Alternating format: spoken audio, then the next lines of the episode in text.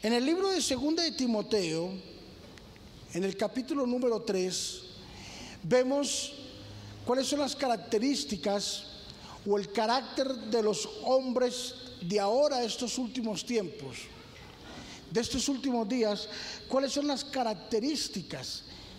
Y lo vamos a ver ahora que lo que estamos viviendo es algo que está escrito en las que está en las escrituras, está plasmado ahí en las escrituras y que no podemos evadirlo ni dejar de reconocerlo. Segunda de Timoteo capítulo 3, versículo 1 dice la Biblia. También debes de saber esto, que en los postreros días vendrán tiempos peligrosos, los que estamos viviendo.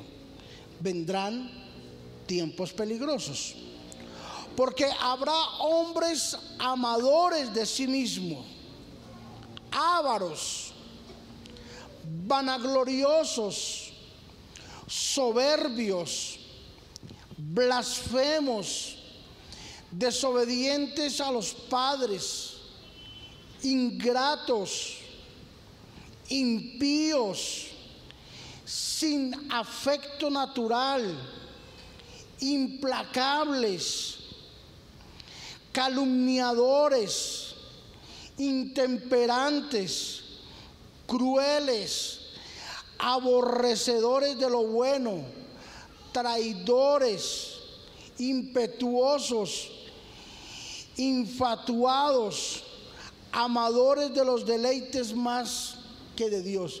Dígame si no es la característica de lo que estamos viendo hoy en día. Esto es, este es el problema. Jesús en una de sus grandes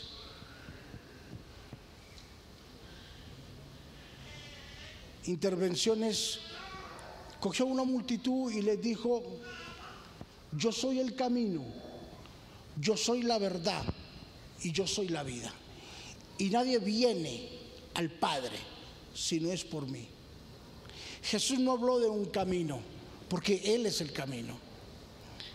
Jesús no habló de una verdad, porque Él es la verdad.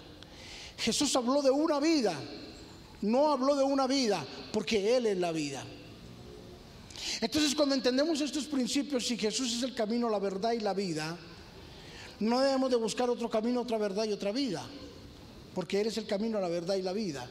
Y fuera de Él, otro camino no es camino, y fuera de Él, otra verdad no es verdad, y fuera de Él, otra vida no es vida, es una mentira es un engaño. Y cuando Jesús recalcaba estas partes tan importantes de que el hombre debe tener en cuenta, era porque había una perspectiva de lo que podía venir y de lo que ha llegado, de lo que estamos viviendo. La humanidad se encuentra en un paralelo desesperanzador para todo el hombre.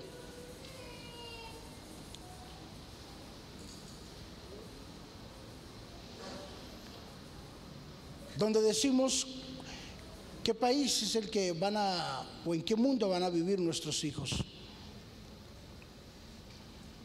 ¿Qué les espera a nuestros hijos? ¿Qué les espera a nuestros nietos? Porque lo que estamos viviendo ahora es el reflejo de muchos años de siembra mal hecha. Es el reflejo de muchos años que no fueron organizados y que ahora estamos viendo las consecuencias. Yo no soy defensor de nadie, pero sí soy analítico de todo.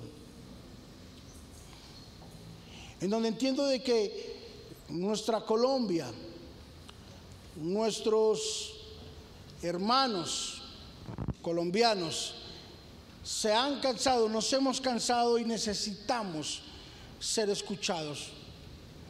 Claro también no quiero ignorar de que este resultado, esta bomba de tiempo que se ha venido a detonar en estos últimos tiempos cayó en manos del doctor Duque.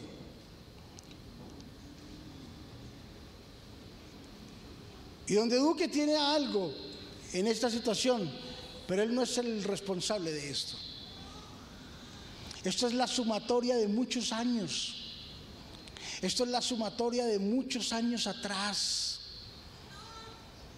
de déficits fiscales que han habido. Yo no sé si usted sabía, pero Colombia en este momento se está, gastando el presupuesto del año 2024 y 2025, porque el presupuesto de estos años anteriores ya los debemos. Nuestra canciller en estos días fue y levantó una cantidad de millones de dólares y como 7 millones de vacunas, pero eso no es gratis, entonces tenemos que devolverlo. Y se está gastando el déficit, el rublo, el fisco, el pecunio. Se está gastando del 2024 y del 2025 porque no hay plata, porque hay un déficit porque hay ladrones en el Congreso y en el gobierno que se están robando la plata del pueblo. Y eso no es un secreto y lo sabemos. Y es la sumatoria de muchos años atrás, de muchas malas administraciones que vino a reventar ahora y que ahora el pueblo cree que la solución es dar un golpe de Estado y sacar al presidente actual. Eso no va a arreglar en nada porque el rublo y, el, el déficit fiscal sigue. Sigue. Que renuncie tal persona, eso no va a arreglar nada, porque eso va a seguir. En ninguna forma se va a arreglar. Esto se arregla cuando el hombre entienda de que Jesús habló de un camino y ese es el camino de que cuando la sociedad entiende de que Jesús habló de una verdad y, en, siga esa verdad, de que cuando Jesús habló de una vida, el pueblo entienda cuál es la vida. Que entendamos lo, lo, mismo que nosotros decimos y que nos representa a través de un himno nacional, hasta que el pueblo entienda las palabras de aquel que murió en la cruz. Lo decimos. Pero esto no se arregla así. ¿Sabes por qué? Porque somos un pueblo de corta duración, de corta memoria. En dos años vuelven a aparecer esos bandidos a pedir el voto. Y muchos regalan su voto por un tamal, por una teja y por un chocolate y por una gaseosa. Y después están dando piedra de afuera para que los quiten. Doble moral. Esto no es así, esto no se arregla así. Porque estamos luchando con una calidad de características de hombres que la Biblia no lo, no, no lo dice. En los postreros días, o sea, en estos hombres, vendrán hombres amadores de sí mismos, ávaros, vanagloriosos, soberbios, blasfemos, desobedientes a los padres, ingratos, impíos, sin afecto natural, implacables, calumniadores, intemperantes, crueles, aborrecedores de lo bueno, traidores, impetuosos, infatuos, amadores de sí mismos, traicioneros, mentirosos, sinvergüenzas, como los quiera llamar. La Biblia dice, esa es la calidad de hombres con la que nos vamos a enfrentar y que se están levantando ahora y están saliendo a la luz. Pero la tierra ya había pasado por un pasaje similar a este. Y ya vimos cuál es el resultado de esto. En tiempos pasados la Biblia nos dice de que en los tiempos de Noah había una uh, sociedad muy similar a la que estamos viviendo. Había hombres mentirosos, había hombres terribles, mentirosos, ávaros, salvadores de sí mismos, traicioneros, fatuos, como lo quiera llamar. Y que anexo a, ahí estaba dos ciudades que se llamaban Sodoma y Gomorra. Y era tan intemperante Sodoma y Gomorra que antes del diluvio Dios los acabó a ellos. Como quien dice, necesito borrarlos de la faz de la tierra dos veces para que no quede muestra de ello alguno. Me explico. Ustedes han visto los programas por, ah, por televisión que a veces dicen lo condenamos a tres cadenas perpetuas y, y, cinco años y dos días. ¿Se han visto eso? Uno dice tres cadenas perpetuas. Con una sola cadena hay. ¿Sí o no? Cadena perpetua. No, tres cadenas. Cinco años y un día. Yo decía, pero ¿por qué tres cadenas? Con una es más que suficiente, ya. Usted está condenado cadena perpetua. No, tres cadenas. Y resulta de que esos estados, como Estados Unidos, se curan en salud de que en la próxima presidencia aparezca un gobernante y diga, tumbamos la cadena perpetua, pero quedan dos más. O sea que el bandido se nos sale. Entonces no, lo curamos tres cadenas perpetuas, cuatro cadenas, una cadena perpetua. Claro, cuando Dios miró a Sodoma y a Gomorra, dice, dos cadenas perpetuas y un diluvio. No había por dónde escaparse. Jamás no, no se iban a escapar. El problema era de que Sodoma y Gomorra era el epicentro, escúcheme en esto, de los actos más aberrantes que podían existir en la tierra. Eran unas ciudades que estaban llenas de homosexualismo de lesbianismo, aberraciones sexuales, homosexuales, prácticas lésbicas, donde habían casos tan aberrantes, me imagino que, que había zoofilia, ¿cierto? Necrofilia, eso había de todo. Pedofilia, todo lo que usted se puede imaginar de aberraciones estaban ahí metidos. Y yo creo que nosotros no estamos tan lejos, la tierra no está tan lejos de esa situación. Lo decimos con dolor y con tristeza. Pero es un, es un secreto a gritos que no lo podemos tapar. Ahora, en, la pandemia, salió a relucir los casos más terribles, donde padres abusan de sus hijas, tíos abusan de su familia. Violan a los niños, violan a las niñas y no lo podemos tapar con un sol, con una mano el sol, porque es una verdad. Hombres implacables que llegan y golpean a la mujer. Hombres implacables que llegan y patean a sus hijos. Sinvergüenzas que llegan a porrear a su familia y a violar cuanto aparezca por el camino. Son unos sinvergüenzas. Y son las características, dice la Biblia, de los últimos hombres en estos tiempos. Y no lo podemos negar, esta semana fue una semana que pasó que nos dio mucho dolor ver esa noticia. Un hombre de las fuerzas militares que violó a una niña de dos años, sin vergüenza, mató a la mamá. Y donde no se puede negar que es un acto de aberraciones.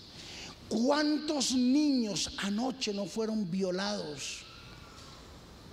Por Dios. ¿Cuántos jóvenes anoche no perdieron la vida y sus cuerpos están allá metidos en una nevera, allá en el anfiteatro, esperando que vayan a reconocerlos. ¿Cuántas mujeres a esta hora están sentadas al borde de la cama llorando, esperando que su esposo llegue para traer un plato de comida y no ha llegado, ni va a llegar porque lo mataron anoche y no saben en dónde está? ¿Cuántos padres pasaron la noche en vilo esperando que su hijo llegara? Y no saben que su hijo se los mataron, se lo asesinaron, que su hijo cayó en la droga, que su hija cayó en la droga y a esta hora está presa y está empeñados y empeñados en una olla bajo el poder de un jíbaro.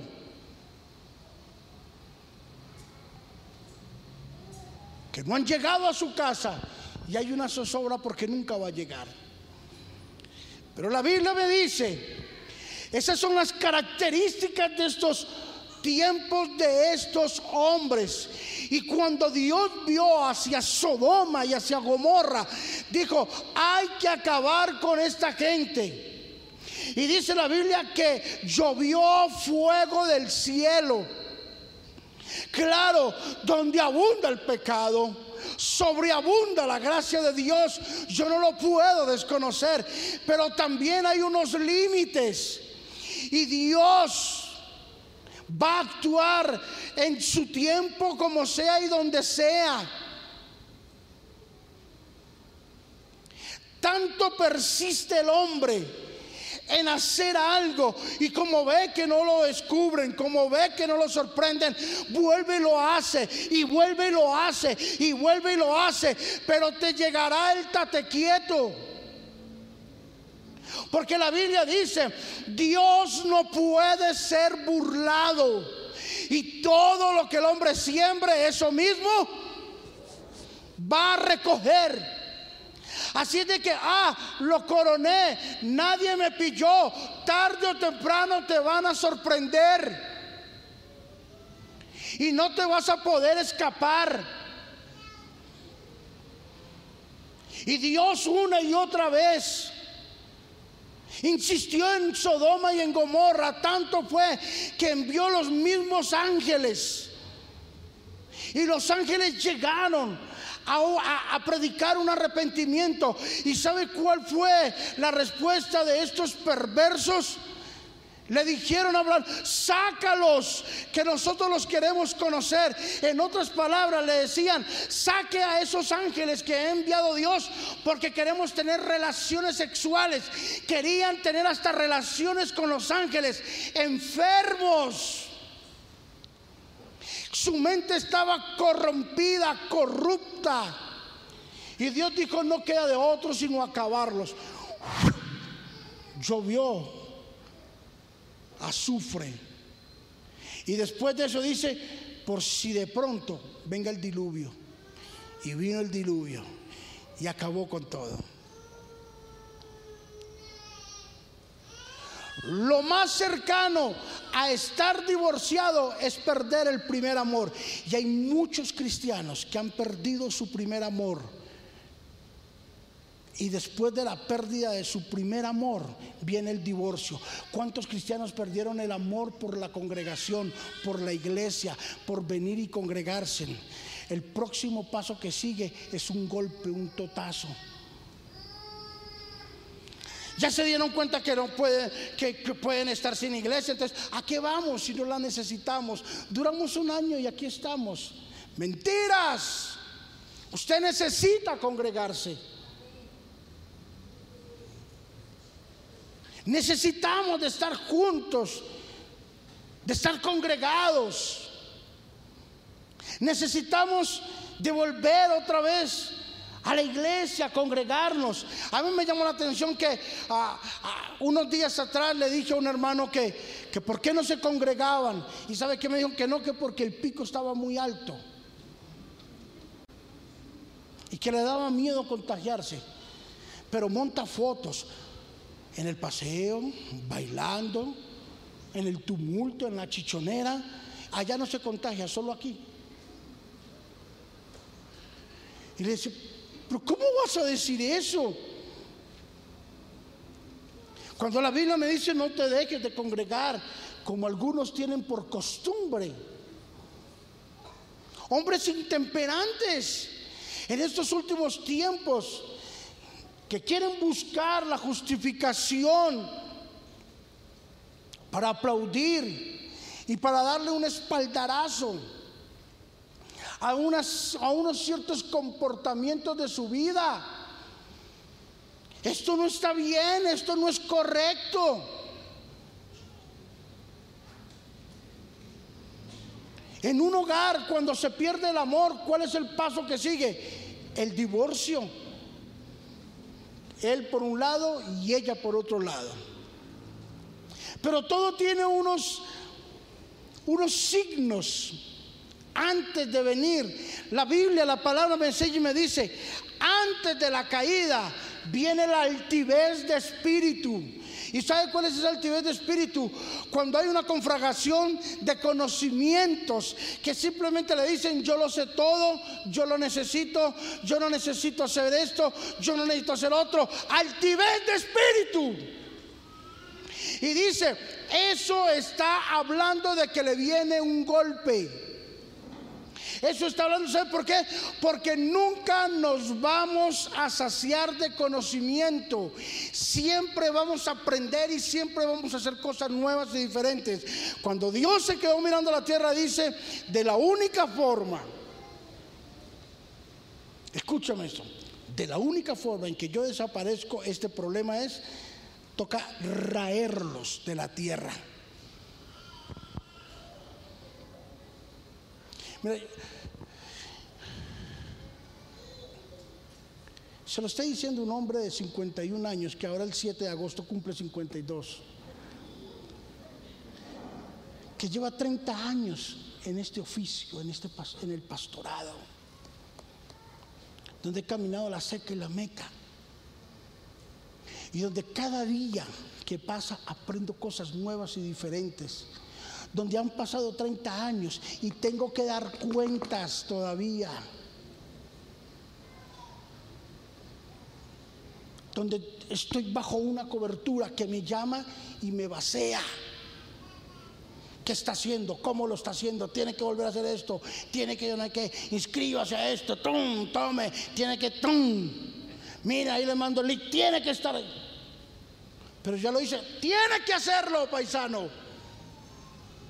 Está bien, son mis jefes y tengo que hacer caso. Porque no me puedo volver un hombre implacable. Yo no puedo. Alguien dijo que cuando yo dejo de, de aprender, dejé, ya no puedo seguir enseñando. Hombres implacables, dice la Biblia, y cuando esto comienza a levantarse, a suscitar, a resucitar, significa de que hay unos signos que nos están poniendo en muy delicada posición. Y Dios dice, hay que acabarlos. Ahora, para este tiempo no va a venir un diluvio. No, no, no, no, un diluvio no va a venir. Porque Dios ya prometió no volvernos a acabar ni hacer eso. Para eso está la señal que usted ya la conoce. Pero si viene el fin. Y yo creo, señores, escúchenme, de que estamos a la puerta de que Jesús venga. En el libro de Primera de Pedro, capítulo 1, la Biblia dice que mil años es para, eh, mil años para Dios es como un día y un día como mil años. Y cuando Jesús le estaba explicando la sazón de los tiempos en el libro de Juan, Jesús les dijo, no les toca a ustedes, en el libro de los Hechos también el apóstol Pablo le decía, no les toca a ustedes saber la sazón de los tiempos. O sea, hay cosas que las podemos entender, pero hay otras que no las podemos entender. Lo que pasó días pasados en la franja de Gaza es algo que para muchos no es entendible. Para los que en nuestra profesión y para los que fuimos educados para entender la sazón de los tiempos, decimos, ahora entiendo por qué ese ataque en la franja de Gaza. Claro, está más cerca la avenida todavía. Está más cerca. ¿Cómo es posible que este grupo de palestinos pudiesen mandar en menos de 24 horas más de 2.500 cohetes o más de 2.500 bombas hacia Israel? Y ellos puedan lograr detener en la cortina invisible más del 90% desaparecerlos en el aire y lo poco que cayó alcanzó a hacer cosas impresionantes. ¿Por qué? Vamos a la Biblia, ¿qué es lo que pasa? Claro, la sazón de los tiempos todavía no le corresponde a usted. Usted todavía no lo entiende. Pero lo que sí yo entiendo es de que estamos en tiempos muy cercanos a que esto desaparezca. Queridos, estamos a las puertas de que esto se acabe. Por eso tenemos que vivir en paz y en tranquilidad. Tenemos que vivir en amistad. Esos actos polémicos, esos comportamientos agresivos para con Dios, para con la sociedad, para con la iglesia, para con nuestros líderes, deben de desaparecer.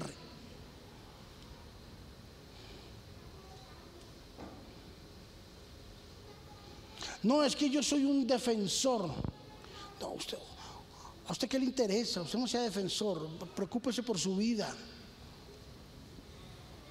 Cálmese, sí, así es. No es que yo soy más apocalíptico.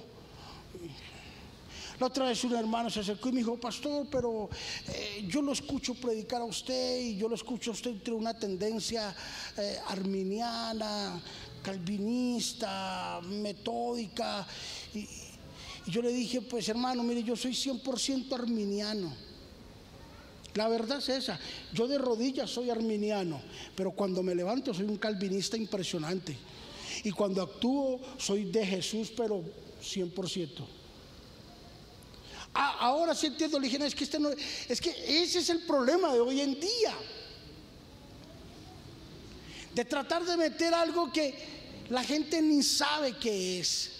¿Sabe qué es lo que necesita la gente saber? Necesita saber de que hay un Dios todopoderoso, que, que está Jesús que hay una oportunidad de vida, es lo que necesita la gente saber. La gente necesita saber que Jesús mostró un camino y que ese es el camino. Que no se ponga a inventarse el hilo negro porque ya se lo inventaron. Que no se ponga a inventar el agua tibia porque ya se lo inventaron. Que no se invente la moda de caminar a pie porque ya se lo inventaron. ¿Sabes por qué? Porque van a venir hombres implacables. Van a venir hombres ávaros que nos van a incendiar. Y es lo que estamos viviendo. Gente desde el poder nos incendia nos dañan, nos ponen a pelear, que yo soy de la derecha, yo soy de la izquierda, yo soy de acá, y votan contra la derecha porque no quieren que la izquierda suba, y votan contra la izquierda porque no quieren que la derecha suba. Un poco de tonterías que nos dejaron meter, hombres implacables, calumniadores, intemperantes, crueles, han dañado la mente del pueblo, pero gloria a Dios que los que estamos en Cristo, nueva criatura es. Las cosas viejas pasaron, todas son hechas nuevas. Que los que estamos en Dios somos diferentes de que yo ya no me muevo por un color, yo no me muevo por un ideal, yo me muevo por lo que dice la Biblia, yo hago lo que dice la palabra de Dios, porque la palabra, escúcheme, no hay error o margen de pérdida. Pero yo tengo que dejar tanta vaina. A mí me da tanta tristeza de ver tanta apología y apologética que lo único que hacen es detener el crecimiento de la gente. No es tiempo de apologética, no es tiempo de apología. ¿Quién dijo que estamos en estos tiempos? Estamos en tiempos tan decisivos, estamos en tiempos tan tremendos que tenemos que cuidarnos de nosotros mismos. Cuídate de ti y de lo que predicas. Cuida de tu vida. Cuídate de, lo que hablas. Definitivamente cada día más entiendo que eh, nosotros los hombres somos lo que vivimos, lo que comemos, somos lo que vemos y somos lo que escuchamos. Dime qué estás leyendo y yo te digo automáticamente quién eres. ¿Con quién andas? Y te diré cuál va a ser tu fin.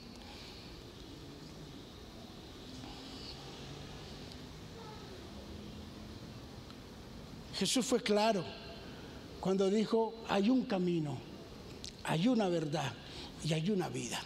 El resto es mentira. El resto, es puro parlamento chicuco y de apeso. Pura falsedad y pura mentira. En el libro de Job capítulo 21 versículo 14 la Biblia dice, dicen pues a Dios, apártate de nosotros porque no queremos el conocimiento de tus caminos. Hoy en día eso es lo que está pasando con nuestra sociedad. Están sacando a Dios de todos los conceptos y están metiendo un conocimiento y una doctrina vana y una filosofía económica que le están trastornando la mente a nuestros jóvenes.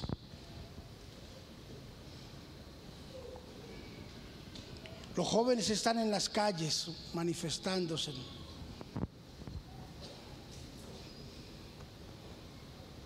Y está bien, algún día vamos a ser gobernados por esos jóvenes, queramos o no queramos, vamos a ser gobernados. Pero necesitamos un modelo de jóvenes bueno no necesitamos un incendiario. No necesitamos un encapuchado ahí montado en el, en, el poder legislativo. No. No necesitamos esa clase de personas. Necesitamos hombres aguerridos, como un Josué, como un David, como un Salomón Necesitamos hombres con ideales profundos y propios que gobiernen, que tomen el control de la cosa. Pero necesitamos también jóvenes que sean aptos, que, que no sean intemperantes, que atiendan el consejo de aquel que sabe. Hace ocho días les predicaba sobre Salomón. Y les decía, cuando Salomón Murió su padre David, se enfrentó al frente de millones de personas y dijo, no sé qué hacer. ¿Cómo voy a hacer con este pueblo? ¿Y qué hizo Salomón? Lo predicaba hace ocho días. Llamó a los hombres de experiencia y les dijo, díganme cómo hago. Mire, yo tengo todo el billete del mundo. Tengo la autorización de mi padre Fui seleccionado para ser el rey de Israel, pero no sé hacerlo. Dígame cómo hago. Y los consejeros le dijeron cómo hacerlo. Y después de eso, la cereza del pastel. Dios, dame sabiduría y ciencia para gobernar este pueblo. Te doy sabiduría, ciencia, plata, oro y, mucho conocimiento. Es más, como tú, no hay un hombre rico. No lo ha habido ni nunca lo habrá. O sea, todos los que hay ahora son unos pelados para la condición que tú vas a tener. Conoció, reconoció su condición. Necesitamos que los jóvenes reconozcan la condición de que no la saben, de que esto no es así, de que esto no es la forma de hacerlo. Necesitamos hacerle entender a los jóvenes de que Jesús es el camino, de que Jesús sea la verdad, de que Jesús es la vida. Necesitamos jóvenes que respeten a sus padres, que no los vean de más porque ellos tienen una carrera. Recuerda que esa carrera la tienes porque tu papá, que es un ignorante, se la ha dado. No necesitamos jóvenes que levanten su mano contra sus padres. Tienes que aprender a respetar al papá y a la mamá. Sea lo que sea. Es que mi papá no es cristiano, no importa, tienes que respetarlo, es tu papá. Es que mi mamá no es cristiana y es terrible. No importa, es tu mamá y tienes que respetarla, punto. Dice, hombres Dice, jóvenes desobedientes a sus padres, ingratos, se olvidaron del papá, se olvidaron de la mamá, se olvidaron de quien los vio crecer, se olvidaron de quien les dio la mano, se olvidaron de una iglesia que oraron por ellos, se olvidaron de unos líderes que pagaron el precio por ellos, se olvidaron de un pastor quien lloró por ellos. No podemos tener gente ingrata en nuestra casa. No podemos volvernos del montor como hombres ingratos. No podemos aceptar que te vuelvas un calumniador de los hermanos de la iglesia. Si Jesús fue claro cuando dijo, antes de mirar la paja que hay en el ojo de tu hermano, mírate y saca la viga que tienes en tu ojo. O sea, como quien dice, no calumnie. No le juzgue la vida a nadie. No le califique el comportamiento a nadie. Usted no es el dueño de eso. Porque son las características de los futuros hombres, dice, o de los hombres que estamos viviendo. Ahora, eso en cuanto a los adultos. Ahora, mire lo que la Biblia nos enseña en cuanto a la juventud. Eclesiastés 12.1. Acuérdate de tu creador en los días de tu juventud, antes que vengan los días malos y lleguen los años en los cuales digas, no tengo contentamiento. Eclesiastés capítulo 11, versículo 9. La Biblia dice, alégrate joven en tu juventud y tuve placer tu corazón en los días de tu adolescencia y anda en la vista de todos. Pero ten en cuenta que sobre todas estas cosas te juzgará Dios. Disfrútela, mi hijo. Gócesela. Cometa sus locuras. Equivóquese hierre, está bien, nadie le va a quitar ese derecho. Pero eso sí tenga en cuenta que sobre todas esas cosas te juzgará Dios. No quedará nada oculto.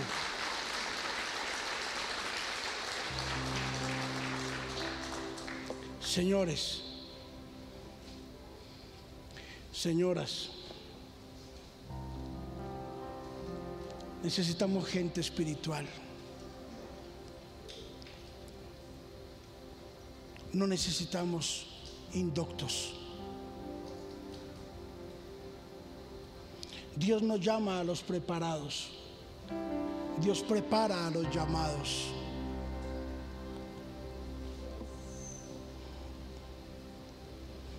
Dios no llama al que tiene conocimiento.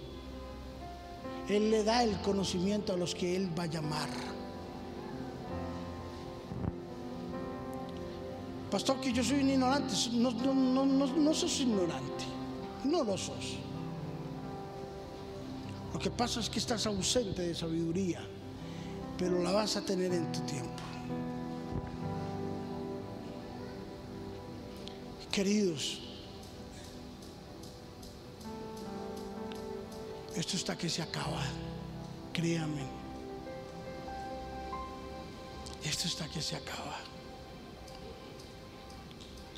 Esta semana recibía la, la enorme sorpresa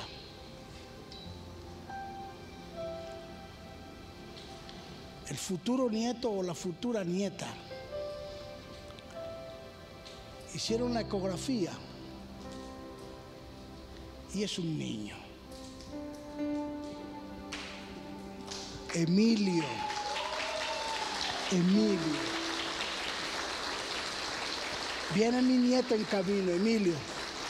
Antes que naciera, desde aquí a la distancia, Emilio es para la gloria de Dios.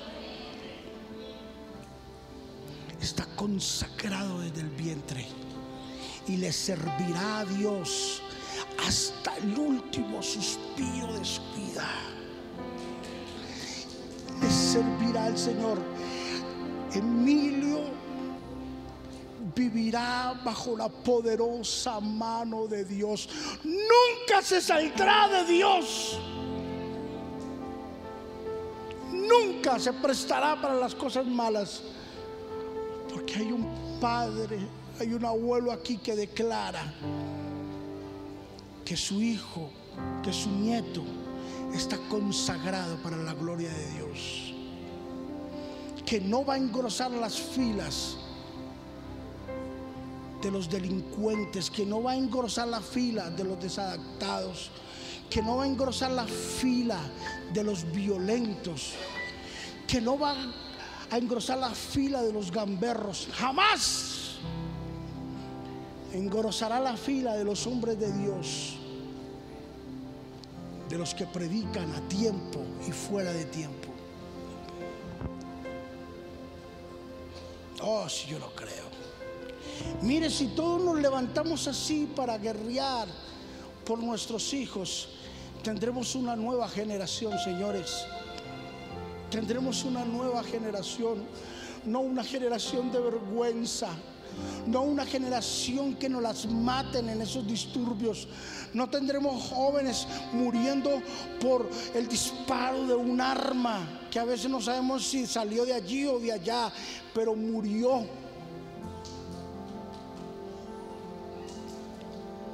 ¿Sabes por qué? Porque yo quiero que tú entiendas hoy, tú que eres padre, me vas a entender lo que yo te voy a decir. Y a los que no son, más adelante lo van a conocer. Dios no nos dio hijos para vergüenza. Dios nos dio hijos para su honra y para su gloria. Dios no nos dio hijos para que se metan a una olla a consumir. No. Dios no nos dio hijos para que se pierdan en una cantina. No, no nos dio, no. Dios no nos dio un hombre para que se vista de mujer. Dios no nos dio una mujer para que se vista como un hombre. Dios nos dio una mujer, nos dio un macho y nos dio una hembra. Dios nos lo dio y sabes qué, tenemos la certeza, tenemos la garantía de que Dios nos los va a proteger. Dios nos los protegerá. No se perderán en el pecado.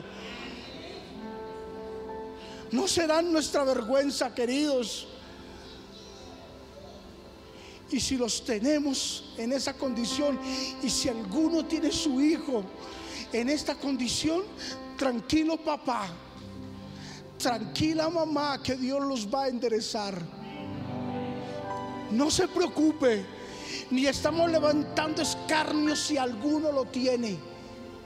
Y si alguno tiene esa debilidad, mira, yo quiero decirte, Dios es bueno y te puede ayudar a salir de eso. Pero aquí no te juzgamos ni te condenamos, pero aquí sí te decimos, lo que es, es. Sos un hombre, eres un hombre. Así te pongas tacones y te pintes la boca, sigues siendo un hombre. y por dentro serás un hombre. Y hasta que te mueras tendrás unos genes de hombre. Es fuerte, pero te amamos. Porque Dios aborrece el pecado, pero ama al pecador. Quiero dejarlo ahí. Pero quiero cerrar con este versículo que me parece interesante. Segunda de Timoteo capítulo 2 versículo 22. Huye también de las pasiones juveniles y sigue la paz. Perdón, y sigue la justicia, la fe, el amor y la paz. Con los que de corazón limpio invocan al Señor. síguela, búscala, aquí está. Jesús dijo, yo soy el camino. Jesús dijo, yo soy la verdad. Jesús dijo, yo soy la vida. Y para arrebatarla, mire la cereza del pastel. Y Jesús dijo, y nadie viene al Padre si no es por mí. No dijo, y nadie va al Padre. Dijo, y nadie viene al Padre. Él era el Padre. Y nadie viene al Padre si no es por mí. No hay otro camino. No que San Serapio, San Caralapio, San Cocho, San Cisterna, San Esto, que se acerca por aquí. Mentiras. Jesús es el único. Que préndale una velita a la Virgen, que ponga la escoba patas arriba, que ponga el limón partido aquí, que ponga la mata de sábila. Mentiras, todo eso es mentiras. Mentiras, falsedad. El único camino es Jesús. Nadie más. De ahí para allá, mentiras. Que se apareció el ángel San Jerónimo, San Caralapio, San Mentiras. Jesús es el único, me dice la Biblia.